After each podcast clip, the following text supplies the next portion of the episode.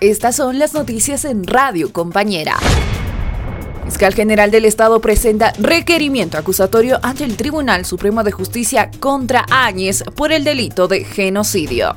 El presente requerimiento acusatorio presentado por el Ministerio Público ante el Tribunal Supremo de Justicia sobre los sucesos que provocaron la muerte de 20 personas y varias decenas de heridos se funda en los elementos de convicción recabados bajo los principios de objetividad y transparencia. El fiscal general del Estado, Juan Lanchipa, anunció este viernes que se presentó un requerimiento acusatorio para el inicio de un juicio de responsabilidades en contra de la expresidente Janine Áñez por presuntos delitos de genocidio, lesiones graves y leves y lesión seguida de muerte. La medida está relacionada a los conflictos sociales de noviembre de 2019 en Sencata y Sacaba.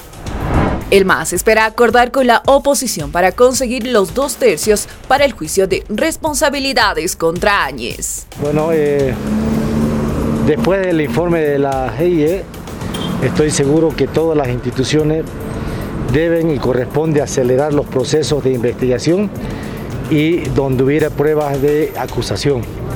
Entonces el fiscal general está cumpliendo con eh, la obligación que tiene de acusar a, diferentes delitos que se han cometido en la gestión 2019. El senador del Movimiento al Socialismo, Luis Adolfo Flores, dijo que para conseguir los dos tercios en la Asamblea Legislativa Plurinacional se deberá buscar acuerdos con la oposición y puntos de coincidencia para establecer un juicio de responsabilidades luego del requerimiento acusatorio presentado por la Fiscalía. La policía recolecta huellas dactilares de la motocicleta utilizada en el atraco a un transportista en Santa Cruz. Bueno, debemos informar a la población de que la policía, una vez que ha hecho el levantamiento legal del cuerpo de esta persona que fue víctima de tres impactos de armas de fuego, la policía ha realizado el registro del lugar de los hechos y ha logrado secuestrar una motocicleta a la cual fue utilizada por estos antisociales en este robo. El director nacional de la Fuerza Especial de Lucha contra el Crimen, coronel Alberto Aguilar, informó que continúan con las investigaciones en el caso del atraco suscitado la jornada pasada en Santa Cruz. El jefe policial indicó que la motocicleta utilizada por los antisociales fue encontrada en el segundo piso de un mercado. Se encontró huellas dactilares y cabellos que presumiblemente serían de los dos antisociales que dispararon en tres oportunidades a una persona con la finalidad de sustraerle 29 mil bolivianos. Secuestran seis computadoras del Ministerio de Educación por presuntas irregularidades en la designación de autoridades educativas. El día de hoy, la Fuerza Especial de Lucha contra el Crimen, por instrucción y el requerimiento fiscal de la fiscal titular a Lupe Zavala, es que se ha procedido a hacer el registro del lugar del hecho. En el lugar se habría procedido al secuestro de seis equipos de computación para que se pueda hacer las pericias correspondientes y llegar a determinar la verdad histórica de los hechos si tienen alguna relación con el caso que se investiga. En horas de la mañana, la Fiscalía y la Policía realizaron un registro en el Ministerio de Educación, específicamente la Dirección de Transparencia dentro de las investigaciones por irregularidades en los exámenes de designación de autoridades educativas a nivel nacional. Esta información fue dada a conocer por el abogado Ave Loma.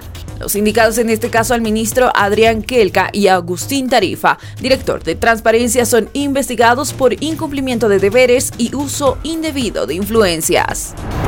Imputan y piden cárcel para padre que violó a su niño de 8 años. El sindicado principal es identificado como el papá del mismo. El menor, a través de su valoración psicológica y médico forense, ha referido que es el papá quien lo agrede logrado dar con el sindicato. Luego de la aprehensión la noche de este jueves del sujeto que es acusado de violar a su niño de 8 años, desde sus 4, la fiscal Verónica Miranda informó que se procedió con la imputación y se solicitará la detención preventiva en el penal de Chonchocoro para el padre del menor. La víctima sería hijo de padres separados, por lo que el acusado aprovechaba sus días de visita para abusar del pequeño. El individuo se acogió al silencio. Tres personas fueron convocadas a declarar por la muerte de una persona en el barrio chino. En el momento tenemos eh, dentro de las eh,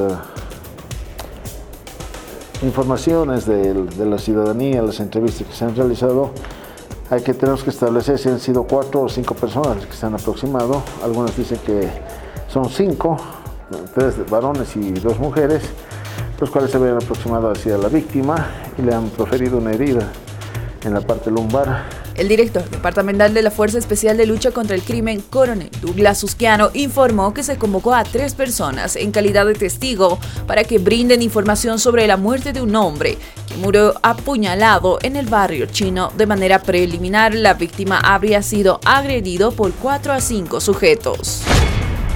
Para más información no te olvides seguirnos en nuestras redes sociales. Radio Compañera 106.3.